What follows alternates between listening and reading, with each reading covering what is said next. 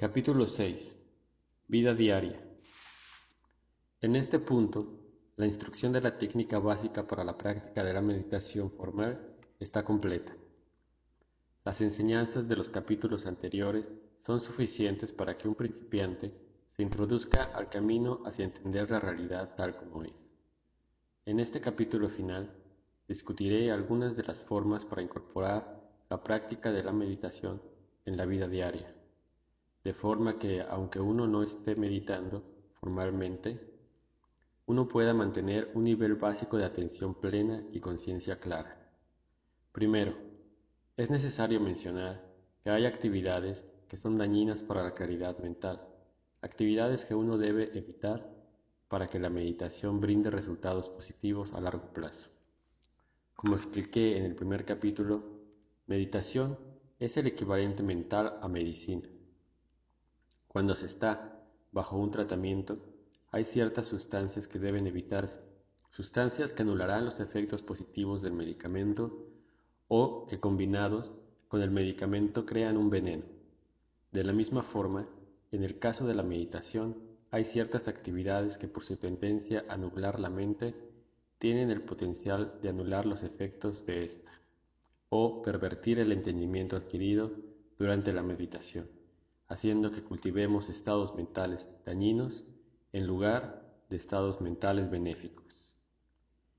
El propósito de la meditación es cultivar claridad y entendimiento, libres de adicción, aversión y engaño, en consecuencia libres de sufrimiento.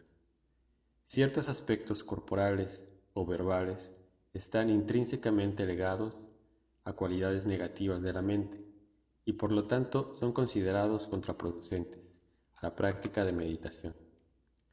Tienen un efecto opuesto a lo que se desea cultivar, produciendo impureza en lugar de pureza mental.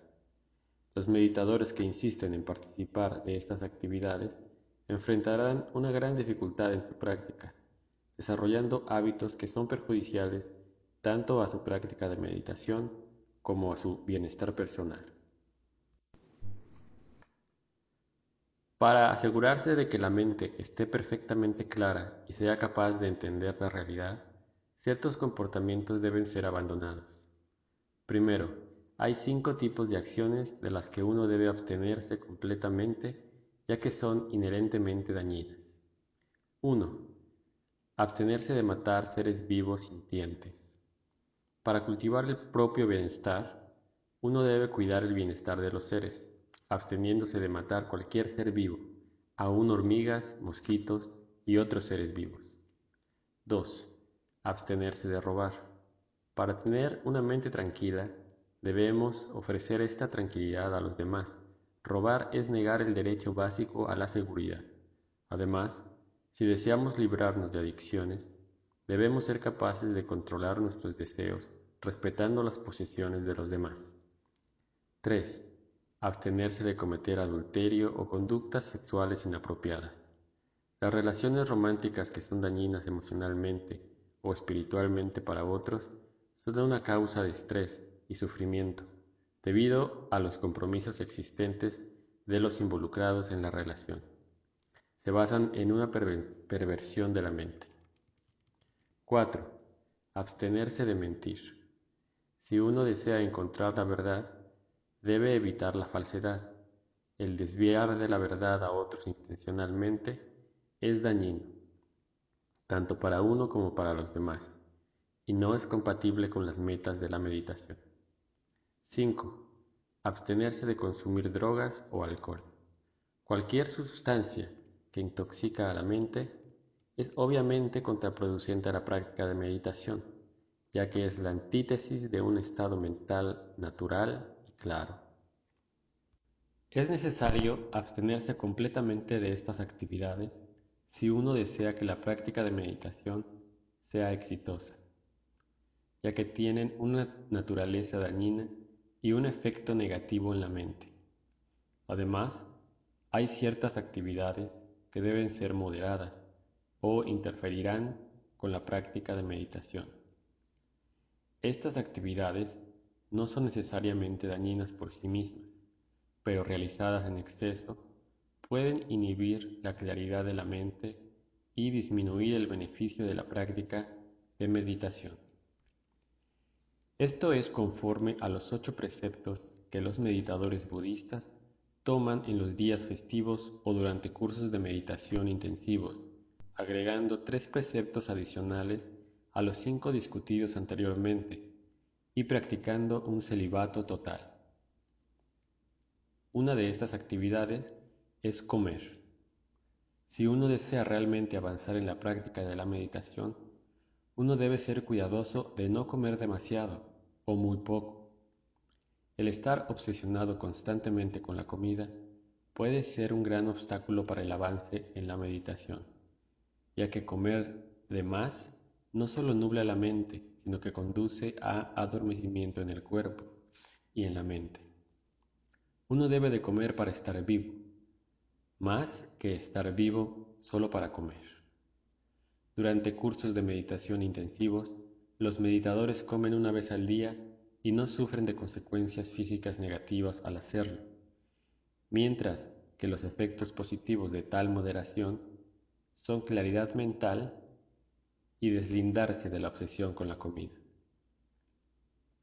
Otra actividad que interfiere con la práctica de la meditación es el entretenimiento, ver películas, escuchar música, etc. Estas ocupaciones no son inherentemente dañinas, pero pueden fácilmente crear estados de adicción cuando se practican en exceso. La adicción es una forma de embriaguez, ya que involucra procesos químicos en el cerebro que inhiben el pensamiento claro y la claridad de la mente. El placer que produce el entretenimiento es momentáneo e insatisfactorio a largo plazo, mientras que la adicción y obsesión con él puede continuar a lo largo de nuestra vida. Por eso, un meditador serio debe hacer la determinación de hacer el mejor uso de su corto tiempo en esta vida, cultivando paz y contento en lugar de desperdiciarlo en actividades sin sentido que no conducen a una felicidad y paz duraderas. Si uno desea encontrar la verdadera felicidad, uno debe moderar el uso del entretenimiento. Socializar en Internet y actividades similares deben ser practicadas también con moderación. La tercera actividad que uno debe moderar es la de dormir. Dormir es una adicción que con frecuencia es pasada por alto. La mayoría de la gente no se da cuenta de cuán adheridos están a dormir como una forma de escape de la realidad. Por el contrario, otros tienen insomnio y se obsesionan con la idea de que no duermen lo suficiente, lo que les produce niveles altos de estrés y mayor dificultad para dormir. A través de la práctica de meditación, uno descubrirá que necesita dormir menos que antes debido a que la mente se volverá más tranquila. El insomnio no es un problema para los meditadores, ya que son capaces de meditar hasta en, una posición acostada y pueden mantener su mente libre de estrés. Las personas que tienen dificultad para dormir deberían entrenarse en la observación del abdomen, expandiéndose y contrayéndose, notando, expandiendo contrayendo. Toda la noche si es necesario, aun si no pueden dormir, lo que es improbable, dado que la mente se tranquiliza mientras se medita. Se sentirán descansados como si hubieran dormido profundamente a lo largo de la noche.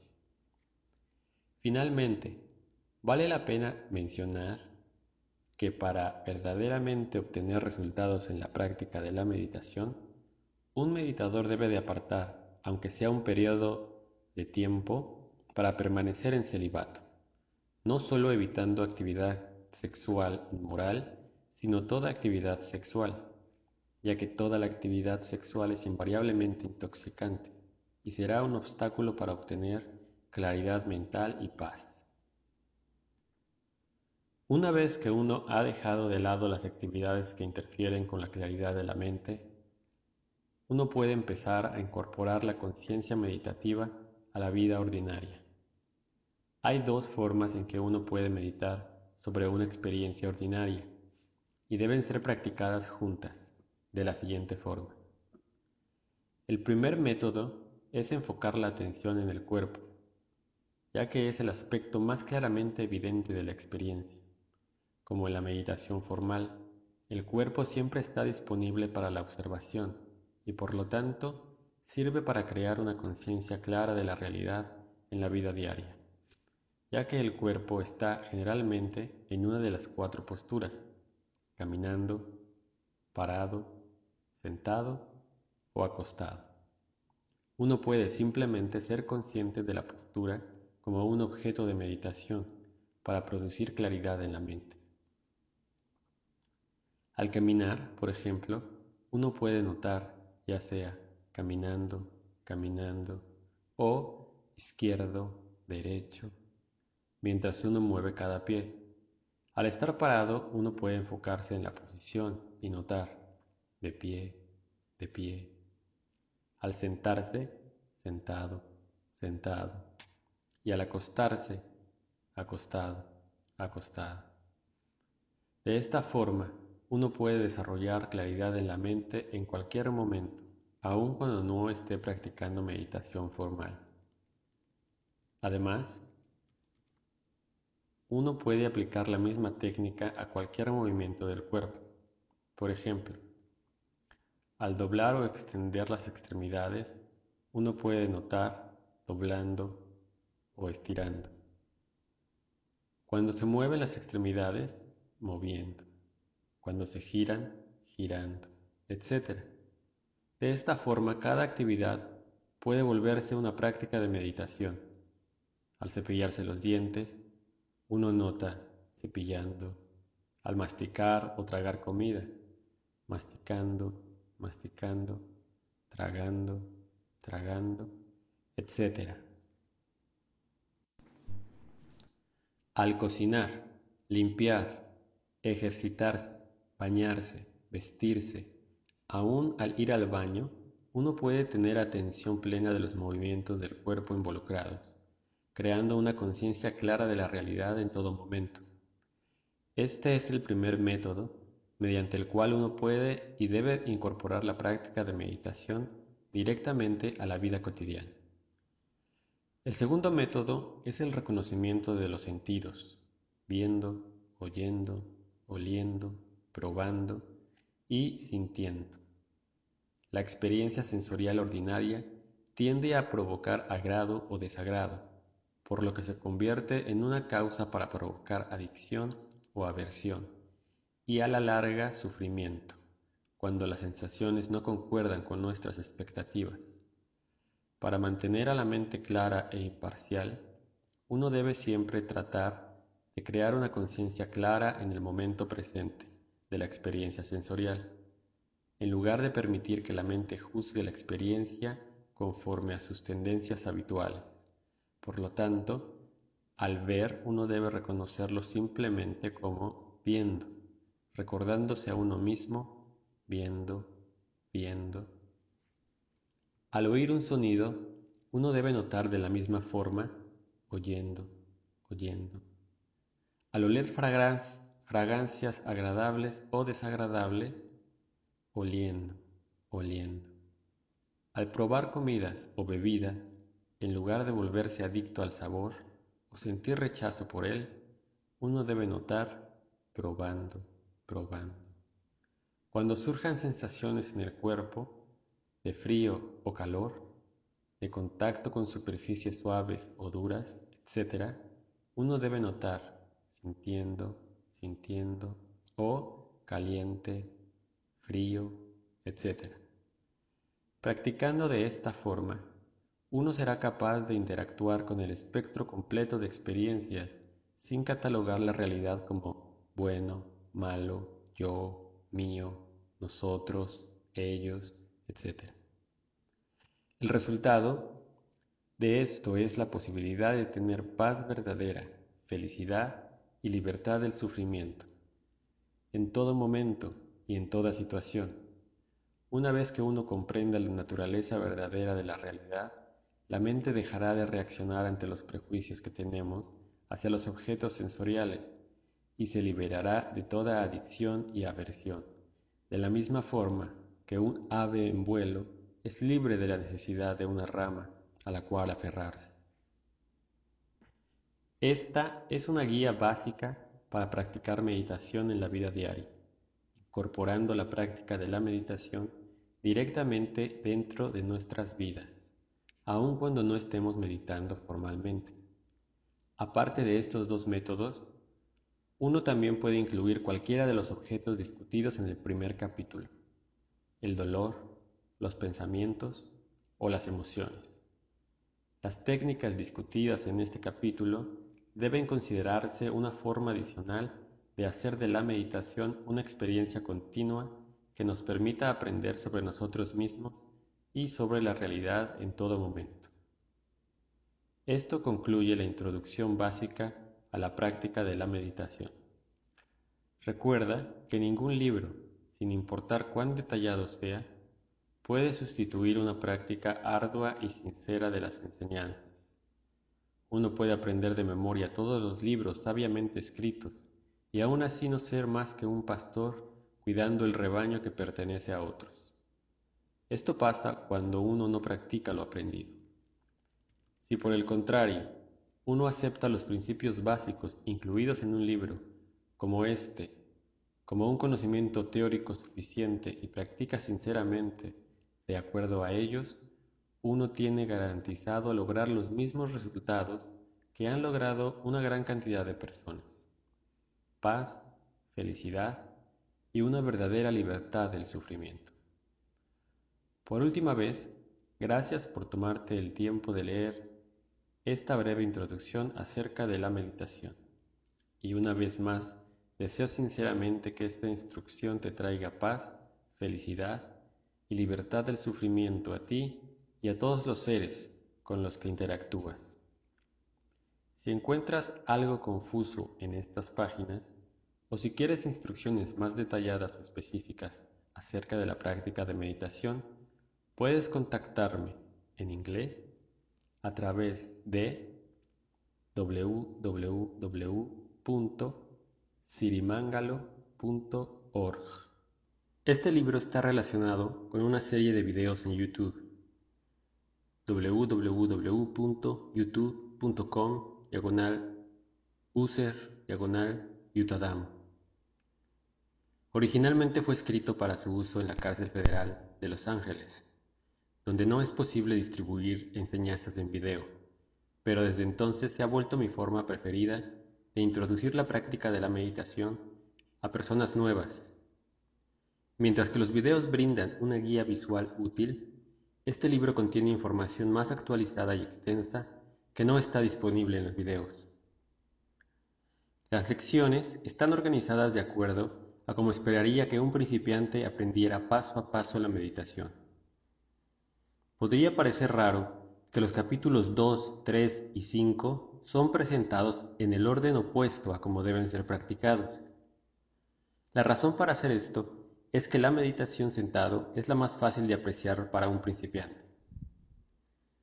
Una vez que uno se ha familiarizado con los conceptos relacionados con la meditación, uno puede extender la práctica para incluir la meditación caminando y la postración atenta si le interesa. Mi única intención al completar esta tarea es que más personas puedan beneficiarse de la práctica de la meditación, ya que si uno desea vivir con paz y felicidad, uno debe trabajar para difundir paz y felicidad en el mundo que vive. Quisiera agradecer a todos los que han hecho posible la realización de este libro, a mis padres y a todos mis maestros anteriores, a mi maestro actual, a Jan Tong Sirimangalo y a aquellos seres amables que transcribieron las enseñanzas a partir de los videos de YouTube. Que todos los seres sean felices. Yutadam.